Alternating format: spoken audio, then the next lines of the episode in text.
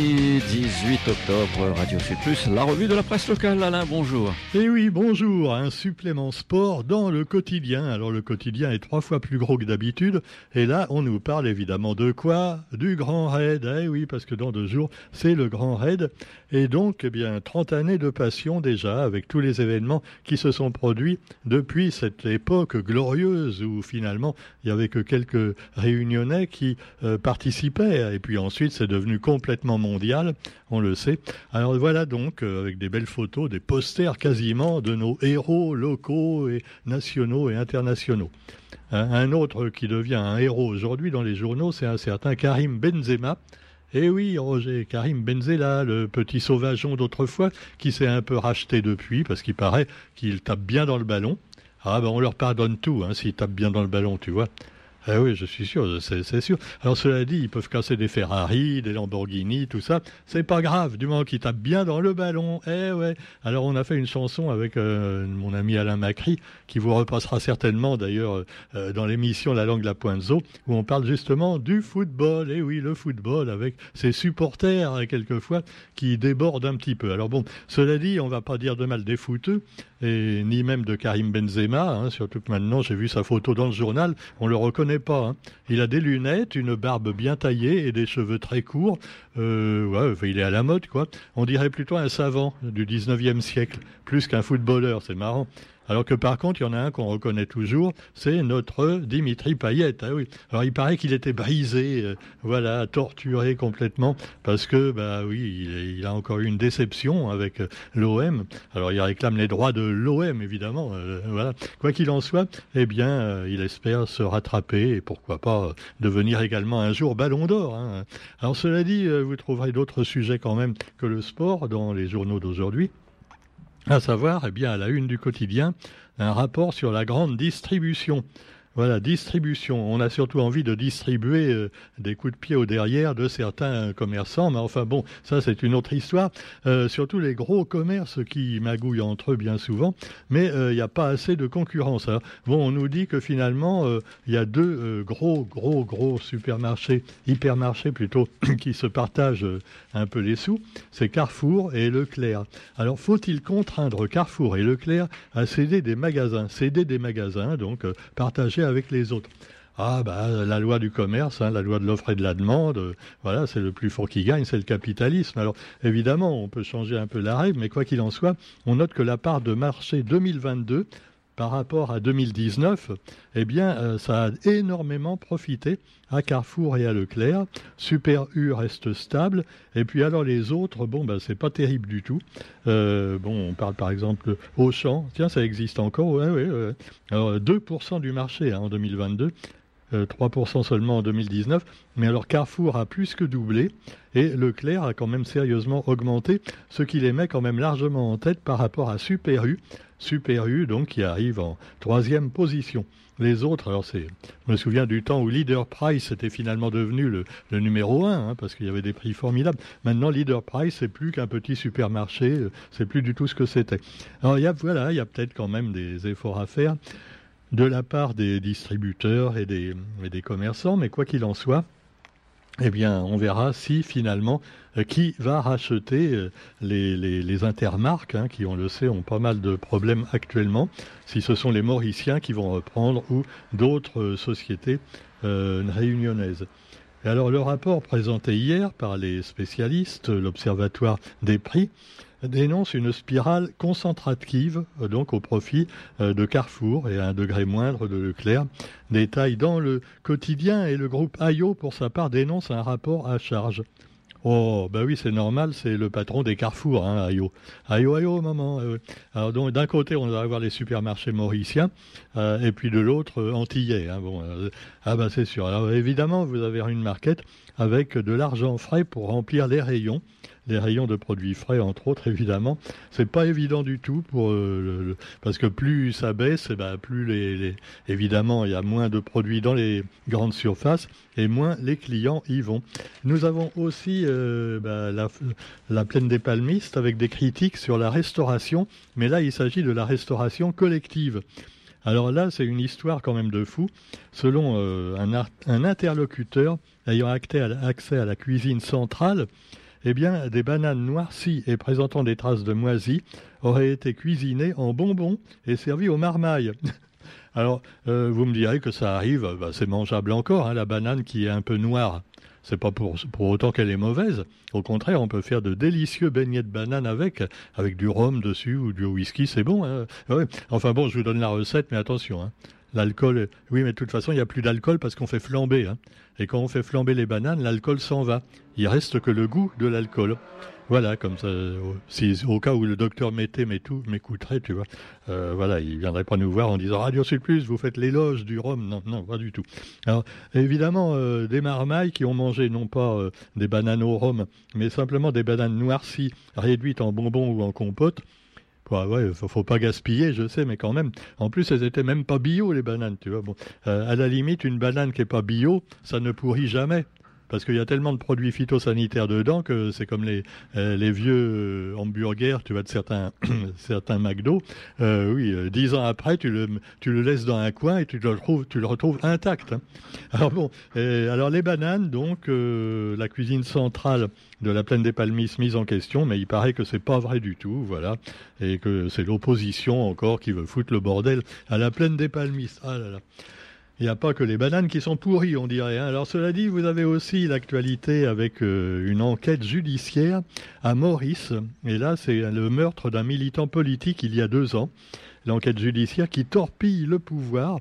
Il y a quand même une certaine démocratie à Maurice, contrairement à ceux qui disent Ah oui, quand même, hein, si vous alliez à Maurice ou en Russie, hein, vous diriez pas que la justice à la Réunion, elle n'est pas juste. Peut-être, mais enfin, on peut noter, puisque on parle de Maurice là, mais on pourrait parler de chez nous. Et je regrette d'ailleurs que le quotidien n'y ait pas fait allusion tout autant que dans l'affaire mauricienne. C'est notre ami Salim Moussadji euh, qui, qui avait commencé une grève de la faim devant la préfecture à Saint-Denis pour protester contre le sort qui lui était réservé dans une affaire qui l'oppose à la Sogecor et qui dure depuis 16 ans. Alors évidemment, c'est le pot de terre contre le pot de fer. Certains disent, euh, bah, c'est évidemment certaines obédiences qui s'entendent très bien entre eux, hein. des groupes, on sait, euh, plus ou moins humanistes, qui en fait s'arrangent entre petits copains. Mais non, faut pas dire ça, pas du tout. Alors quoi qu'il en soit, eh bien l'enquête judiciaire, alors il, il a vu finalement la procureure une procureure de Saint-Denis, qui lui a dit Vous inquiétez pas, on va revoir votre dossier. Donc il a arrêté sa grève de la faim. Il faut faire donc une grève de la faim ou des manifestations pour être entendu, tu vois. C'est quand même terrible d'en arriver là. Et ben voilà. Alors il a dit bon, j'arrête ma grève de la faim, mais je vais peut-être la reprendre si la procureure finalement ne fait que de vaines promesses. Alors affaire à suivre toujours l'affaire euh, donc de cette affaire qui a fait l'objet de deux livres hein, euh, aux éditions Éclipse du Temps. Euh, et puis bah voilà sur l'affaire Salim l'ogre et le petit. Hein, voilà. Et puis vous avez également l'actualité nationale et internationale. Et alors là, on trouve évidemment euh, le retour de l'austérité. Alors rassurez-vous, c'est pas que chez nous. Hein. Non, non, c'est aussi au Royaume-Uni. Vous savez, il y a une nouvelle Madame Thatcher qui avait été élue Première ministre, et donc euh, bah, cette dame, elle a apparemment pas mal de problèmes à se faire entendre. Alors c'est pas parce que c'est les femmes, ah oui, euh, ah parce que c'est une femme, voilà, on l'embête, non. Non, c'est parce que elle, est, euh, elle, fait des trucs aussi impopulaires que les hommes, tu vois. Alors, le retour de l'austérité, après que le plan économique de Madame Trousse eh ben, soit jeté aux orties par les autres. Le nouveau ministre britannique des Finances a averti hier de décisions très dures à venir, faisant craindre un retour à l'austérité après l'abandon du programme économique de la Première ministre. L'aide aux ménages réduite, entre autres. Ah, il bah, n'y a pas qu'en France que ça marche pas. Alors en France, pendant ce temps-là, euh, je le disais hier, Emmanuel Macron rassure les Français, je vais vous donner 1000 euros de plus si vous achetez une voiture électrique on dirait un représentant de commerce, tu vois, le, mec. Il vend pas des aspirateurs, il vend des bagnoles qui ressemblent un peu à des aspirateurs d'ailleurs souvent. Hein. Ah, qu'est-ce qu'elles sont moches, hein Non, mais je dis ça. Hein. Non, enfin, je ne vais pas citer de marque, mais il y en a. Ah ouais, alors quand elles ont des formes très torturées, c'est parce que ça fait viril. Moi, je serais les, les, les, concessionnaires, euh, les fabricants de voitures, je leur mettrais aussi des poils autour, tu vois. Vrai, des poils. Au lieu, pour protéger, tu vois, les portières et tout, au lieu de mettre des bandes de caoutchouc, comme on fait quelquefois, tu mets des poils. Ça fait viril. Ben voilà, voilà, des poils partout sur ta bagnole. De la fourrure aussi. Il y en a qui faisaient ça autrefois, mais c'était à l'intérieur, tu vois. Ah ouais, non, mais euh, les cons, ça ose tout. Hein. Alors cela dit, vous trouverez Donc tout ce que vous voulez savoir, si vous voulez acheter une voiture électrique, euh, on vous dit pas comment la recharger après. C'est un petit peu comme la, euh, la, moins chère qu'on peut trouver sur le marché. Hein, je crois que c'est la euh, comment euh, la, la, Dacia. Dacia, tu as une super voiture électrique pas chère à 25 000 euros. Ah, c'est pas cher, 25 000 euros pour une voiture électrique. Hein. Euh, oui, mais euh, le problème, c'est qu'ils te disent, euh, oui, vous pouvez faire 400 km avec tout ça. bon, en métropole, déjà, je ne sais pas comment ils font pour prendre l'autoroute, tu vois. Au bout de 150 km, il faut faire le plein d'électricité. Alors déjà, il n'y a pas des bornes partout. Et à La Réunion, bah, euh, je suppose qu'une fois que tu es parti sur Saint-Denis, par exemple, de Saint-Pierre, après, il bah, faut que tu recharges ta voiture. Si tu oublies de la recharger, tu retournes pas à Saint-Pierre, hein, tu restes couché à l'hôtel là-bas. Non, mais c'est n'importe quoi. Alors, cela dit, euh, bah, on espère quand même que ça va s'améliorer, que les prix vont baisser, qu'il y aura plus de possibilités de recharger l'électricité, plus souvent et moins souvent également. Euh, mais alors voilà, déjà que les batteries sont énormes. Alors pareil, euh, la taille des batteries, est-ce qu'ils vont réussir à réduire? Ah oui, oui, oui. Enfin, cela dit, on verra bien. Quoi qu'il en soit, en attendant, je garde ma vieille voiture qui a près de 20 ans d'âge. Eh oui, Roger, j'ai fait encore mieux que toi. Hein. ah ouais. Euh, toi, tu as gardé ta voiture combien d'années? Plus de 20 ans. Ah ouais, moi je suis pas encore à 20 ans, mais presque. Hein. Eh ben nous, on a des voitures qui fonctionnent, Roger et moi, alors qu'elles sont très vieilles, hein, et on n'a pas de problème. Alors que vous, vous voulez changer votre, bagnole tous les deux ans, et pourquoi? Pourquoi? Pour, pour faire le pour frimer hein? Parce que je vois pas autrement. Hein. Je comprends. Non, mais franchement, je le dis souvent, mais je ne comprends pas. Je ne comprends pas, euh, chers auditeurs et auditrices. J'ai envie de dire même auditrices aussi, parce que elles sont pas en reste pour les gros machins. bon, enfin, cela dit, oui, elles aiment bien les gros machins, je sais, mais mais eh, comme disait ma grand-mère, euh, c'est pas en avoir une grosse qui est important, c'est de savoir s'en servir. Hein. Moi, je me suis marré hier, tiens. J'étais sur la, petite route, qui, les rampes du Waki, tu connais, Roger et alors tu as des rochers qui dépassent légèrement, c'est un petit peu comme sur la route, euh, certaines routes un petit peu accidentées. Et alors bon, normalement on passe à 200 problèmes. Mais maintenant les gens ont peur parce qu'avec les voitures un peu surélevées et très larges, eh ben tu passes plus à deux. Alors c'est rigolo parce qu'en plus, euh, les gens qui ont ces, grosses voitures, des fois, ils savent pas conduire. Alors ils s'arrêtent, ils ont peur d'abîmer leur belle voiture, qui en plus n'a plus de pare-choc parce que maintenant les voitures à l'avant et à l'arrière, il n'y a plus de pare-choc. Tu as juste un gros truc, tu vois, ça fait partie de la carrosserie. Si tu as le malheur de faire une rayure dessus, allez hop, as, tu, le changes, ça doit coûter 2000 euros. Bon, ah non, mais on, se fout de votre gueule. Hein. Je ne sais pas si vous vous rendez compte à quel point on se fout de votre gueule. Mais enfin bon, euh, si vous l'acceptez, tant pis pour vous, démerdez-vous, hein, moi ce que j'en dis. Allez, pendant ce temps-là, les carburants justement, hein, euh, les carburants justement face à la grève chez Total Energy, pour vous encourager peut-être à acheter des voitures électriques, en attendant qu'il y ait également plus d'électricité à cause de la guerre en Ukraine, bien sûr. Donc les préfets vont être davantage mobilisés pour aider à acheminer le carburant, vers les stations-service. C'est ce qu'a annoncé le gouvernement à l'issue d'une réunion à l'Élysée consacrée aux pénuries. Il y aura également des réquisitions. Hein. Ah ouais, attention, Madame Borne, elle l'a dit. Hein. Si vous n'embêtez encore, vous les syndicats, la CGT, tout ça, eh ben je vais réquisitionner les pompes et tout ça, et, même les voitures. c'est la guerre, c'est la guerre. L'Assemblée nationale également, le projet de budget 2023, le ton monte encore.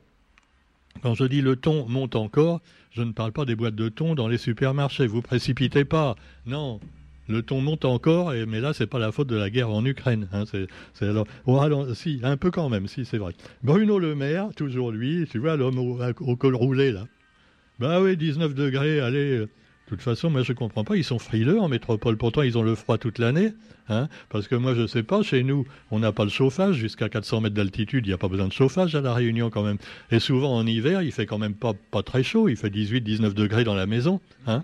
Bah, euh, Est-ce qu'on a froid? Non hein? Bah non.